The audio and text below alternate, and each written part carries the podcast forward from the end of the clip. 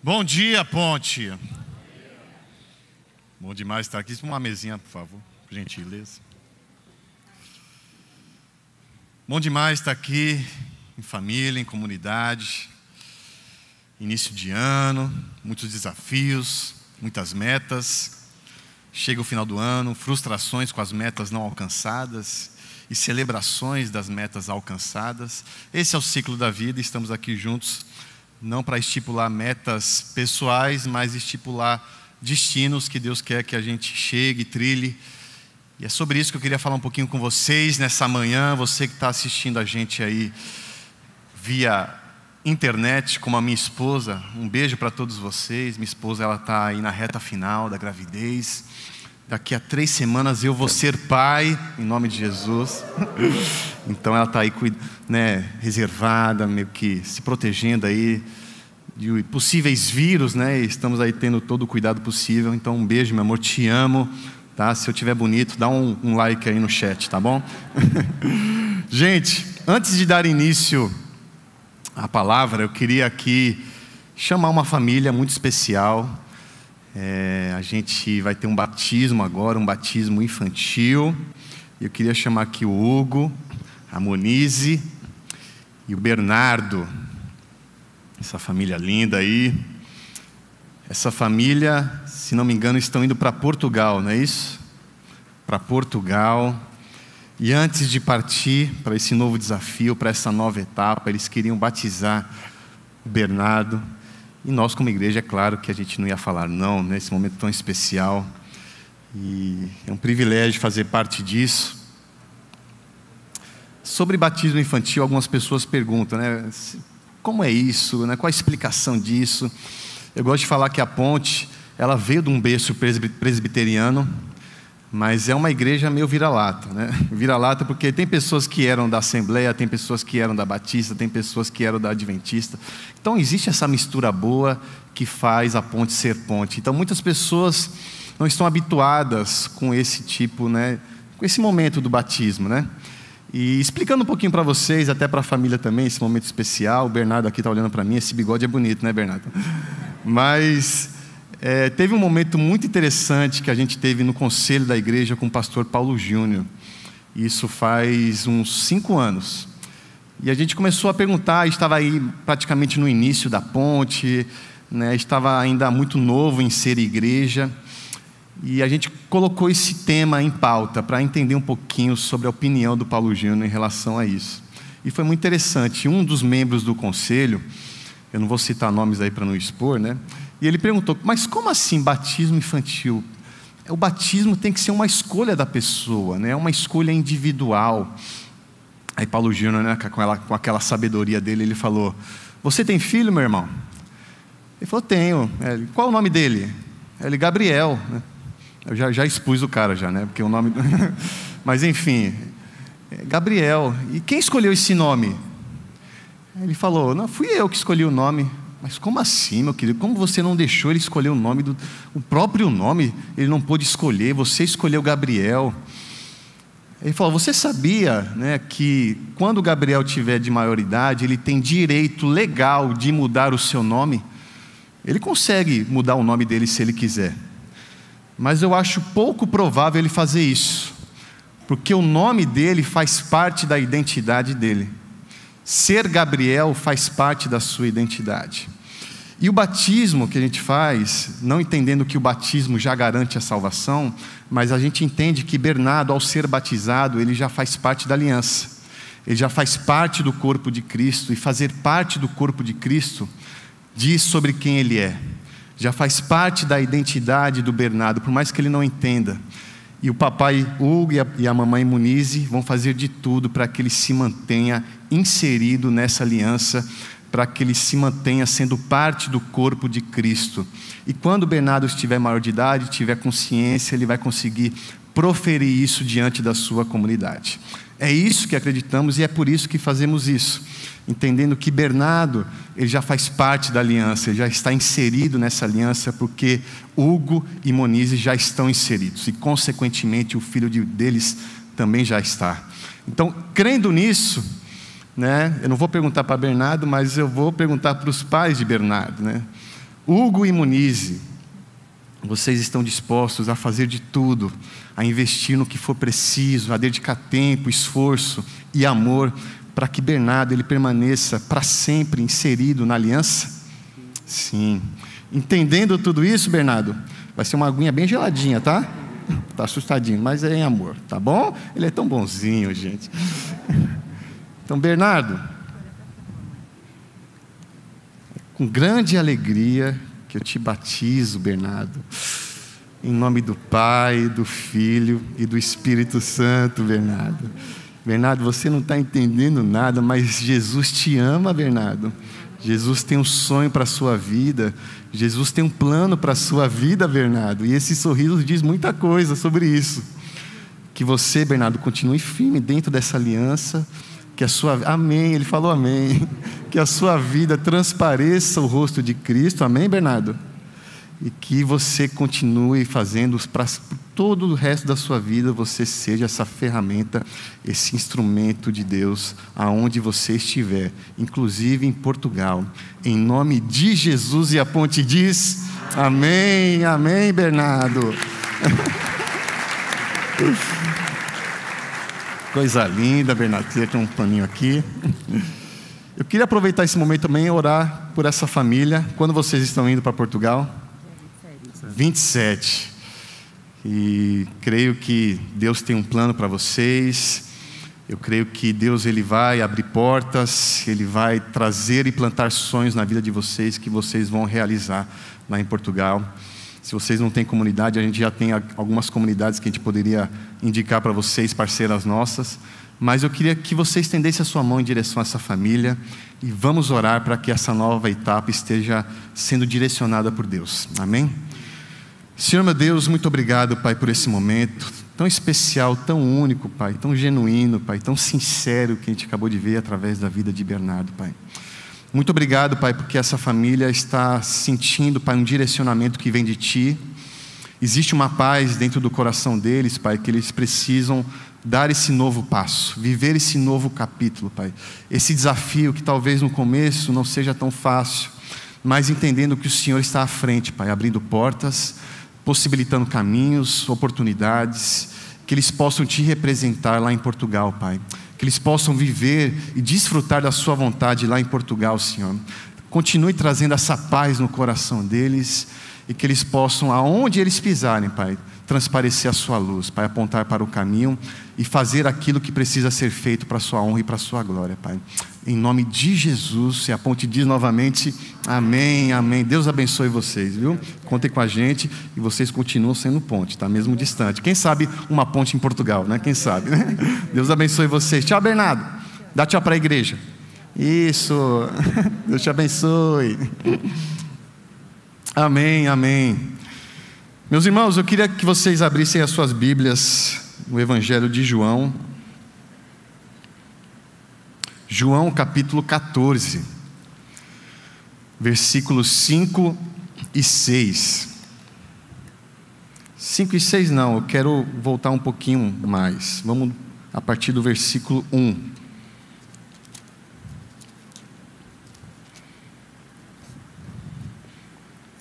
Quatorze, versículo 1 a 6. Qualquer coisa você pode acompanhar a gente aqui na tela, tá joia? O título da minha Bíblia diz: Jesus fortalece os seus discípulos. Versículo 1 diz o seguinte: Não se perturbe o coração de vocês, creiam em Deus, creiam também em mim. Na casa de meu pai há muitos aposentos. Se não fosse assim, eu lhes teria dito Vou preparar, preparar-lhes lugar. E se eu for e lhe prepa... e se eu for e lhe preparar lugar, voltarei e os levarei para mim, para que vocês estejam onde eu estiver. Vou, vocês conhecem o caminho para onde eu vou. Vocês conhecem o caminho para onde eu vou. Versículo 5. Disse-lhe Tomé então: Senhor, não sabemos para onde vais, como então podemos saber o caminho? Jesus respondeu: Eu sou o caminho, a verdade e a vida. Ninguém vem ao Pai a não ser por mim. Se vocês realmente me conhecem, me conhecessem, conheceriam também o meu Pai. Já agora vocês o conhecem e o têm visto. Achei muito interessante essa indagação de Tomé, quando ele diz: Tá certo, Jesus, o Senhor falou que certo dia o Senhor vai partir, mas quando o Senhor partir, qual é o caminho que a gente tem que seguir? E é sobre caminho que eu queria falar com vocês. Vamos orar? Senhor Jesus, muito obrigado, Pai, por esse momento. Muito obrigado, porque cada um veio aqui para entender mais um pouquinho do que o Senhor quer na vida deles, na nossa vida, na vida da nossa igreja. Esteja falando conosco, Pai, que tudo que sai da minha boca seja um fluido do Seu Santo Espírito, Pai. Que possa abençoar minha vida e a vida da minha família Ponte, Pai. Em nome de Jesus, amém. Meus irmãos, nesse começo de ano eu tive aí um pequeno recesso.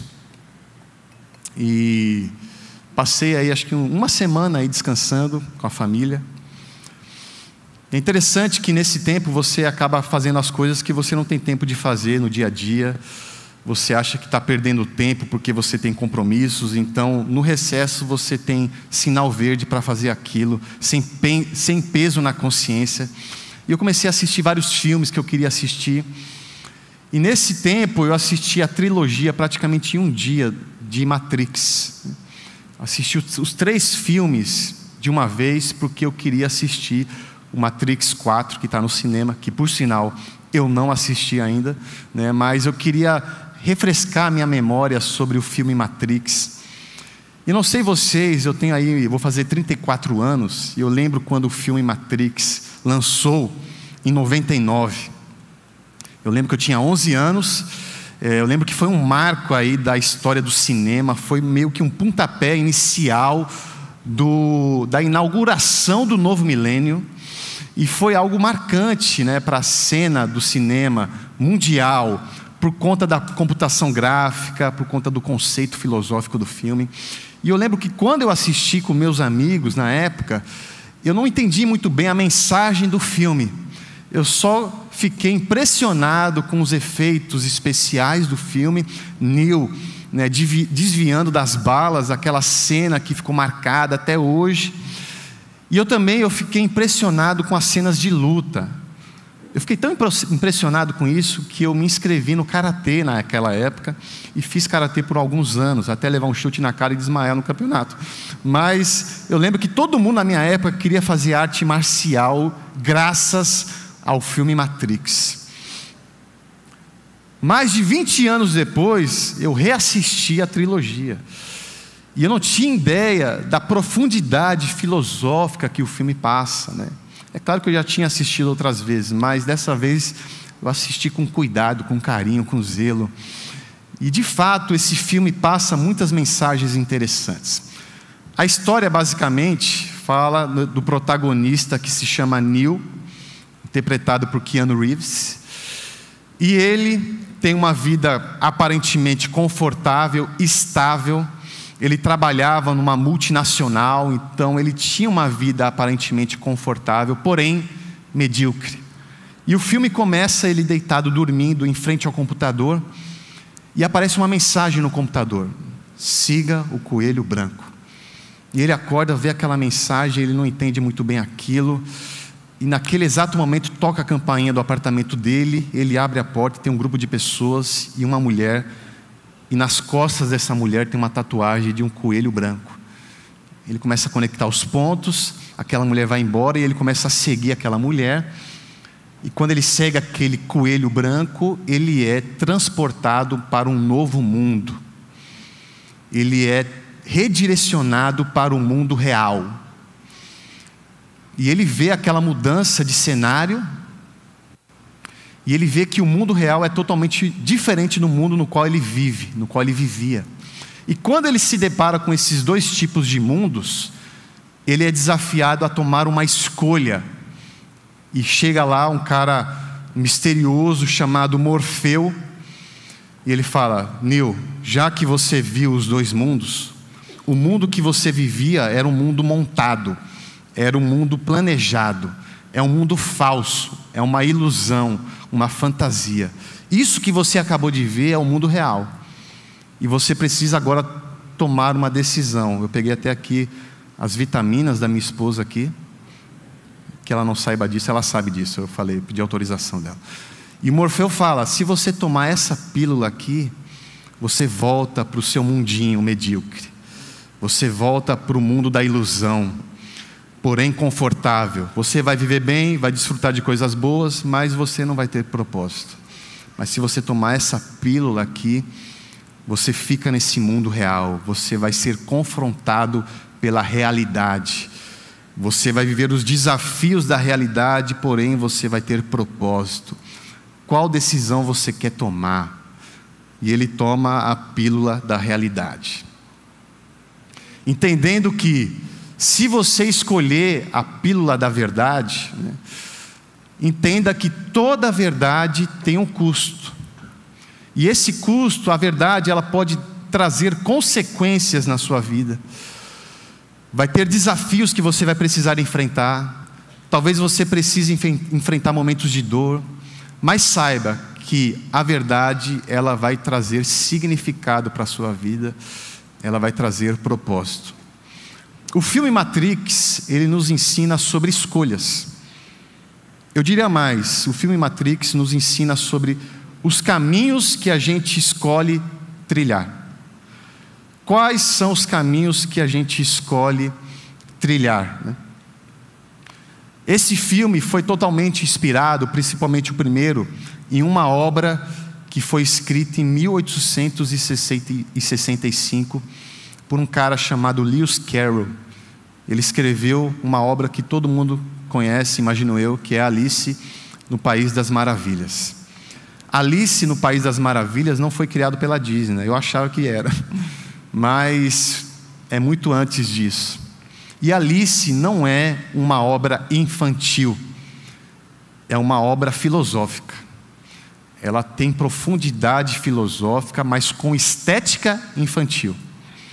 E ela nos ensina sobre muitas coisas, sobre escolhas, sobre caminhos, e o começo de Alice é muito parecido com o começo de Matrix.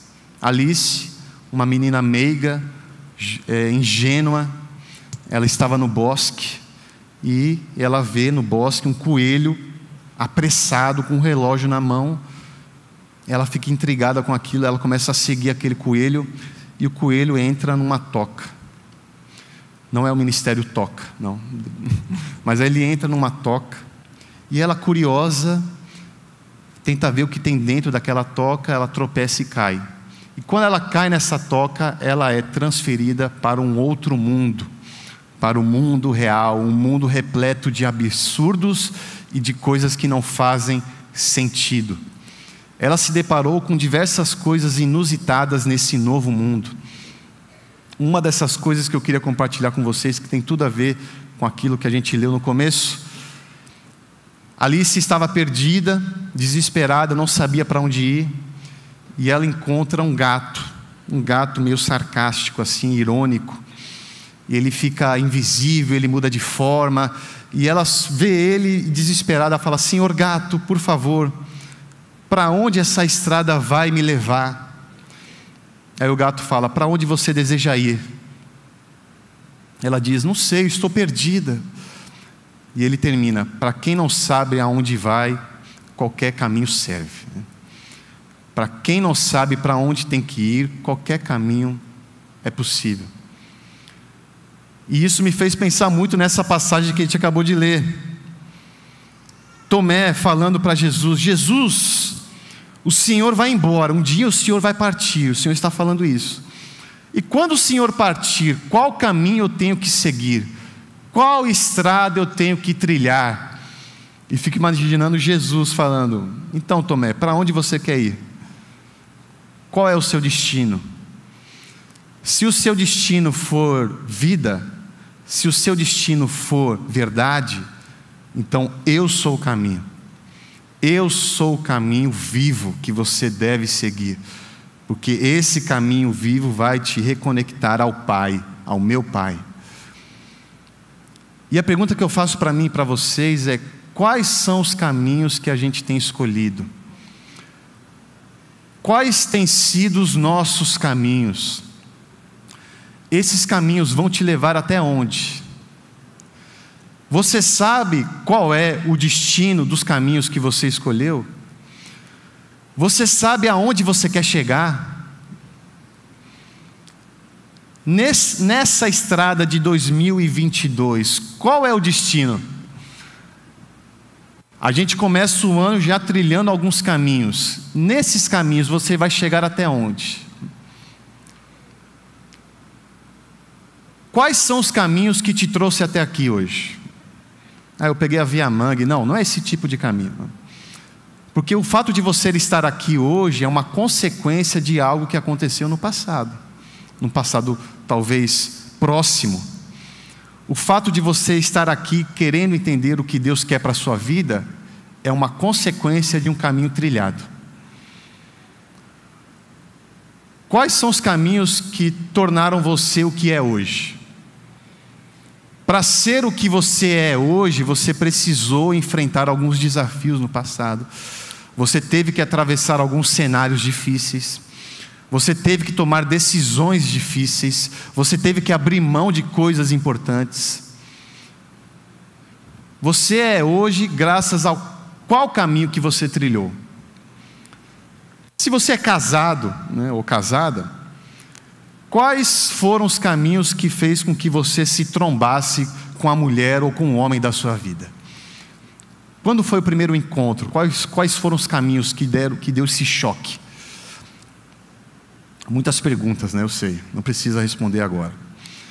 Mas, dando um exemplo da minha vida, pensando nos caminhos que eu tive que tomar, que trilhar. Por exemplo, eu sou de São Paulo. E semana que vem vai completar 17 anos que eu moro aqui em Recife. E eu cheguei aqui em Recife com 17 anos. Ou seja, eu sou 17 anos paulistano e 17 anos pernambucano. Estou no meio aí. Daqui um ano eu vou ser mais pernambucano do que paulistano. Amém.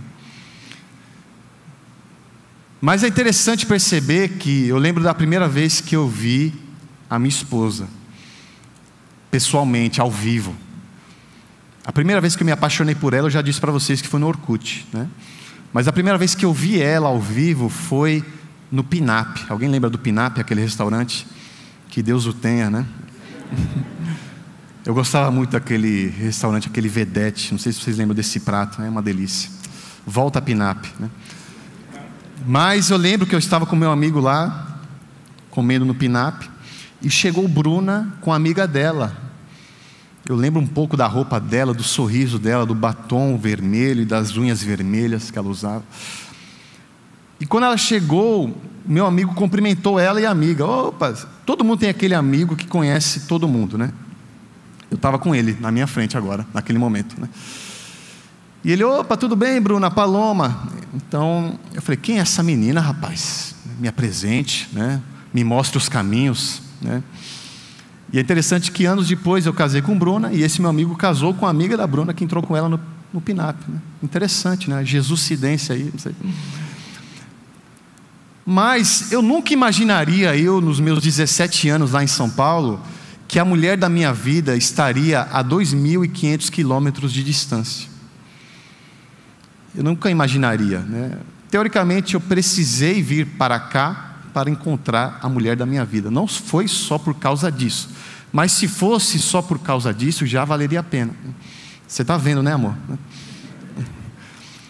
O fato de eu ser pastor hoje, eu comecei a pensar, né, eu até compartilhei isso com alguns amigos. Quais foram os caminhos que eu tive que trilhar para ser o que eu sou hoje? Que não é muita coisa. É interessante perceber que para eu ser o que eu sou hoje, eu tive que trilhar o caminho da fisioterapia. Eu estudei cinco anos de fisioterapia, eu trabalhei na área, mas eu tive que passar por isso para ser o que eu sou hoje. Isso de alguma forma lapidou minha identidade. Isso de alguma forma moldou a minha personalidade, aquilo que Deus queria que eu fizesse. Mas isso não faz sentido. Passar pela fisioterapia para ser pastor, não faz sentido nenhum. mas eu posso dizer que de alguma forma fez sentido. Qual é o sentido? Não sei, né? mas fez sentido. E sobre isso, sobre fazer sentido, tem um trecho também de Alice no País das Maravilhas, que nos ensina que muitas vezes caminhos que não fazem sentido nos levam a destinos que fazem sentido. Muitas vezes precisamos trilhar caminhos que não fazem sentido para chegar a destinos que fazem sentido. E tem um momento que Alice se depara com uma rainha brava e ela começa a executar pessoas, cortar a cabeça de pessoas. E Alice se depara com uma execução e ela pergunta: oh, rainha, por que você está fazendo isso? Por que você está executando essa pessoa? Ela falou: Não sei. Mas como assim? Você não sabe? Não, é porque hoje é a execução, amanhã é o julgamento e depois de amanhã é o crime. Aí Alice, mas isso não faz sentido. Mas aqui faz. Isso aqui faz sentido. E Alice nos ensina isso. Muito daquilo que aparentemente não faz sentido faz parte da realidade. Existem muitas coisas absurdas que não fazem sentido, mas que faz parte da nossa vida, faz parte da vida real. E existem muitas realidades que a gente quer evitar. A realidade muitas vezes é algo que queremos evitar. E muitas vezes criamos um cenário confortável, uma bolha segura, porém medíocre, para que a gente possa evitar realidades desconfortáveis. Criamos o nosso mundinho para não se deparar com verdades absurdas lá fora. Infelizmente, a gente vê isso em muitas igrejas, uma grande bolha de uma realidade fantasiosa, e a gente não tem a coragem de sair dessa toca para se deparar com as realidades absurdas que a gente vê no nosso dia a dia. A igreja ela precisa ser esse movimento que enfrenta essas verdades desconfortáveis e não criar um mundinho paralelo. Entendendo tudo isso, né, eu estou falando de tudo isso para aprofundar que a gente encontra essas questões e esses absurdos nesse livro aqui. Na Bíblia eu consigo encontrar algumas Alices, na Bíblia eu consigo encontrar o coelho branco. Na Bíblia nós somos confrontados com absurdos. Na Bíblia nós somos confrontados com coisas que humanamente não fazem sentido. Essa semana eu tive um gabinete com uma pessoa e eu achei muito interessante, porque raramente eu tenho esse tipo de conversa nos gabinetes. E a pessoa começou a se aprofundar no Antigo Testamento. E quando você começa a ler o Antigo Testamento, você se depara com alguns absurdos, né? Uma coisa, algumas coisas que não fazem sentido.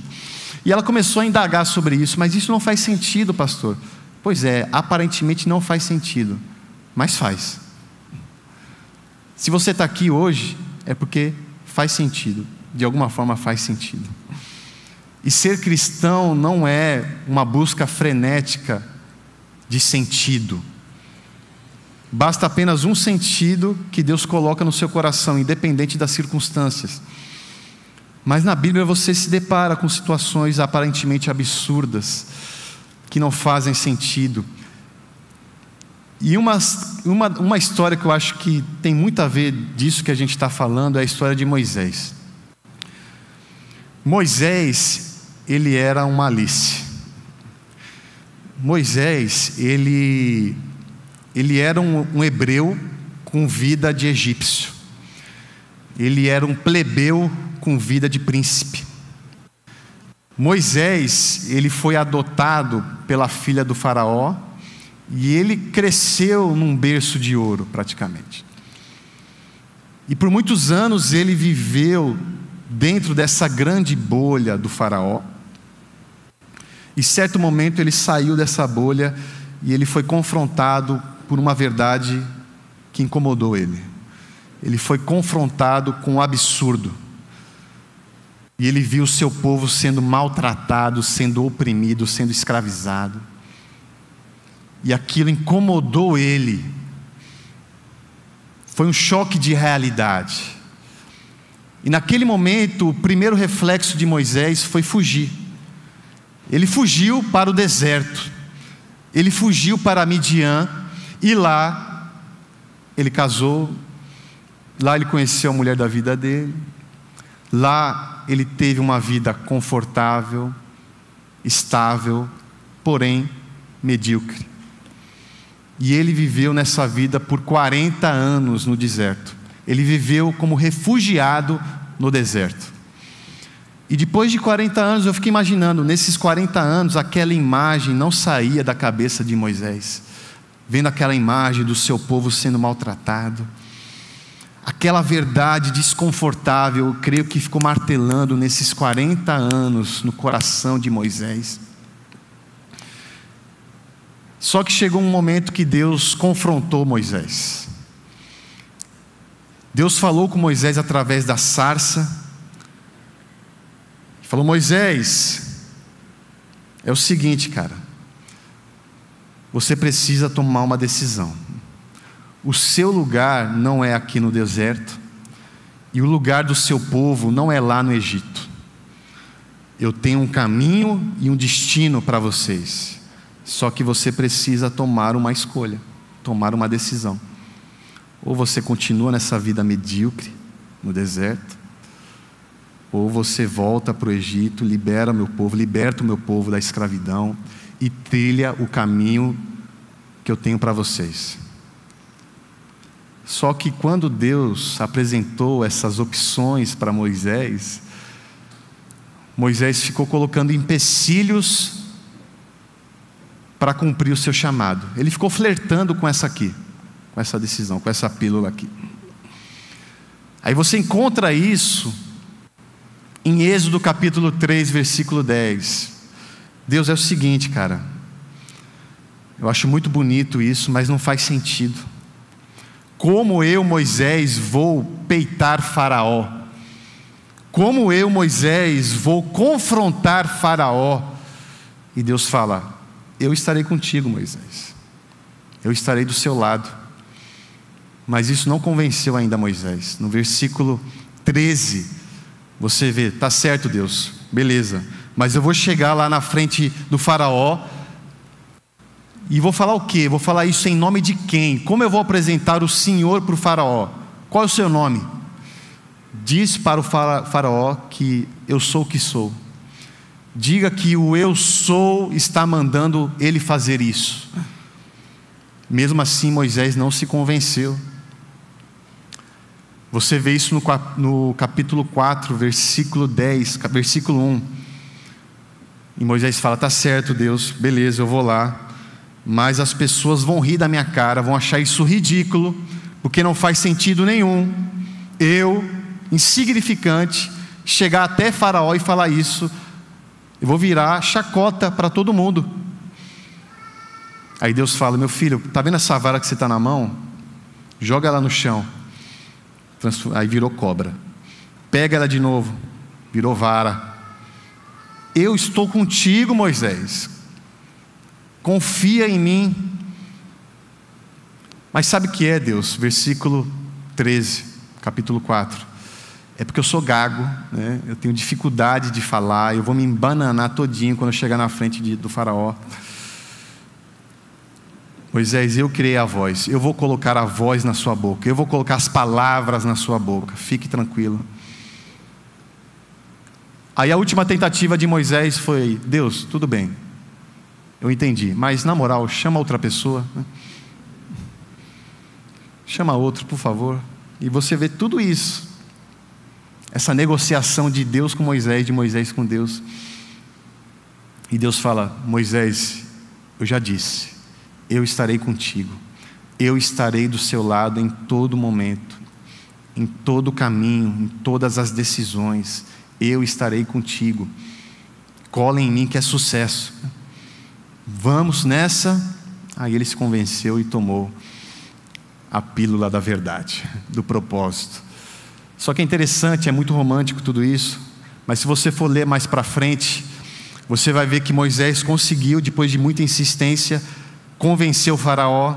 O povo foi liberto da escravidão, atravessaram o Mar Vermelho, mas da multidão que atravessou, apenas dois chegaram no destino. Por quê? Porque para a grande maioria, a caminhada no deserto não fez sentido. Não fazia sentido sofrer no deserto. Muitos quiseram voltar atrás, muitos preferiram voltar para a vida medíocre. Entendendo tudo isso, né, a pergunta que eu fiz para mim quando eu escrevi isso, que eu faço para vocês é: quais são os empecilhos que a gente tem colocado nos sonhos de Deus para a nossa vida? Quais são os bloqueios que a gente tem colocado para não trilhar os caminhos que Deus quer que a gente trilhe? Quais são as justificativas que a gente tem dado para evitar os caminhos desconfortáveis que Deus quer que você trilhe? Como tem sido essa nossa escolha de decisão? E eu não estou falando aqui sobre ir para o céu ou ir para o inferno. Porque muitos de nós podemos ir para o céu, porém vivendo uma vida medíocre. Você pode ir para o céu vivendo uma vida medíocre. Mas Deus quer que a gente vá para o céu vivendo uma vida com propósito. A gente quer, Deus quer que a gente viva uma vida que represente Ele, que possamos ser um instrumento dele aqui, mas precisamos ter essa disposição de trilhar esses caminhos em busca da verdade, para propagar essa verdade. No meio de tudo isso, de tanta confusão que a gente vive, de tantos absurdos, muitas vezes na nossa caminhada a gente se depara com um dilema entre o conforto e o propósito. A gente se depara com um dilema entre a fantasia, a ilusão com a verdade com a realidade. E muitas vezes a gente prefere trilhar o caminho do conforto. Porque, humanamente falando, o caminho do conforto faz mais sentido do que o caminho do propósito, muitas vezes. Por isso que muitos desistem no meio do caminho e voltam para a mediocridade. E se estamos aqui hoje é porque, teoricamente, queremos fugir desse ambiente medíocre. O meu desejo como igreja não é, não é, eu não quero que a ponte seja uma ferramenta que alimente as mediocridades. Eu quero que a ponte seja uma ferramenta que aponte para os destinos, para os caminhos que cada um de nós devemos trilhar. Não importa a circunstância, não importa as perdas, não importa os sacrifícios, mas o que importa é o propósito. É representar esse Deus aonde você estiver e que essa igreja seja uma ferramenta que direcione esses caminhos para nós. E Jesus, ele veio para ressignificar os nossos caminhos. Jesus, ele saiu do conforto do seu trono viveu a realidade absurda da cruz para trazer sentido para a nossa vida. Jesus saiu do conforto do seu trono, viveu a verdade absurda da cruz para trazer sentido para a nossa vida. Jesus, ele morreu para se tornar um caminho vivo. Entendendo que Jesus, quando veio aqui chamar os seus, ele fez essa mesma pergunta: Pedro, você quer ser pescador de peixe ou você quer ser pescador de almas? Pedro, você quer continuar tendo essa vida sua confortável, nem cheira e nem fede? Você quer continuar essa vida medíocre? Ou você quer seguir um caminho de propósito, de significado, de verdade? Se você quer tomar essa decisão, siga o coelho. Ou melhor, siga o cordeiro. Me siga, Pedro. E você vê no chamado de Jesus para com os seus, muitos tomaram essa aqui. Jesus, eu quero te seguir, mas deixa esperar meu pai morrer, eu quero enterrar meu pai. Aí depois disso eu te procuro. Ah, não tenho tempo para isso. Se quiser, agora. E muitas vezes criamos essas metas para tomar decisões que precisam ser tomadas hoje. Quando eu fizer isso, isso, isso, eu vou melhorar a minha vida espiritual com Deus.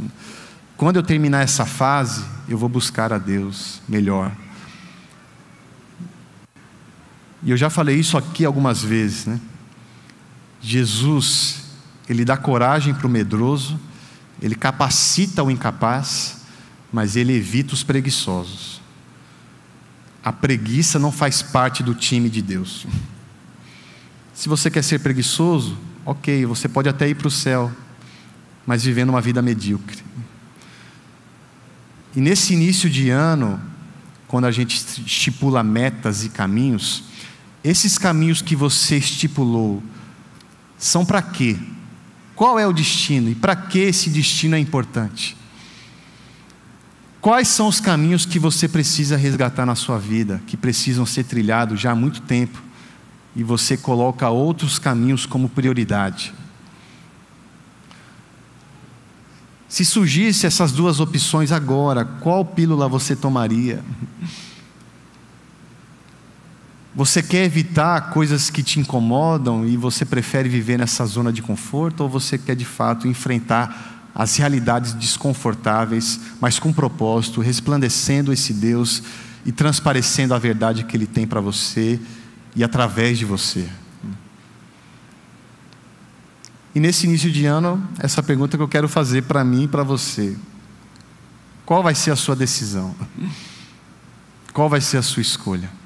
Jesus está com as mãos estendidas, te chamando, te oferecendo o caminho. Se você não quer, tem quem queira. A minha oração como igreja é que possamos ter essa coragem de diariamente tomar essa decisão. Eu sei que as circunstâncias vão ser chamativas para você retroceder. Eu sei que os absurdos em alguns momentos vão ser mais fortes ao ponto de você estagnar, mas diariamente essa decisão precisa ser tomada para que a sua vida tenha um propósito, tenha um direcionamento, tenha uma missão que não é para você, mas que é através de você. Que possamos ser uma igreja que aponte para esses caminhos, que traz verdade, que traz vida, porque Jesus é o caminho. Essa é a minha oração. Em nome de Jesus. E a ponte diz: Amém. Feche seus olhos.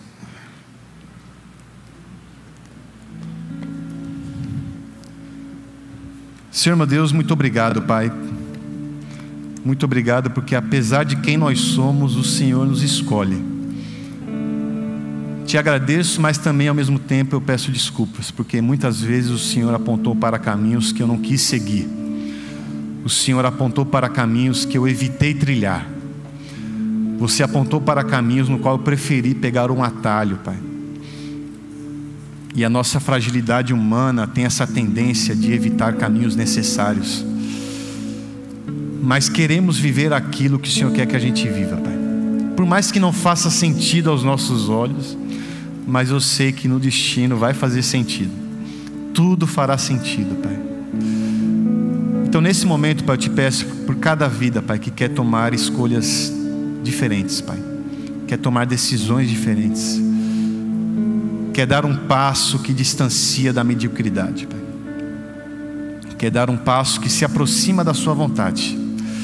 E eu sei que tem pessoas aqui que querem tomar essa decisão, Pai, e que o Senhor esteja com cada uma delas, Pai, que o Senhor esteja dando coragem para cada uma delas, Pai, que o Senhor Mostre, Pai, com clareza e traz sensibilidade, Pai, na vida de cada um, Pai, que decisões precisam ser feitas, Pai. Em nome de Jesus, Pai, não queremos viver um 2022 medíocre. Não queremos viver numa zona de conforto no qual a gente acredita em Ti, mas porém não temos a vontade de querer mais de Ti mas nesse ano queremos mais de Ti, Pai. E querer mais de Ti nos faz entender que talvez tenha um custo disso. querer mais de Ti nos faz entender que talvez tenha consequências disso aqui na terra. Mas não importa as circunstâncias, as dificuldades, assim como o Senhor disse para Moisés, a gente precisa entender diariamente que o Senhor está conosco, o Senhor está do nosso lado, e isso já é suficiente, por mais que tudo não faça sentido. Que a minha vida não seja uma busca de sentidos humanos, mas uma busca de propósitos eternos, Pai. E essa é a minha oração para a minha vida e para a vida de cada um aqui, Pai. Para a vida dessa igreja, em nome de Jesus. Amém.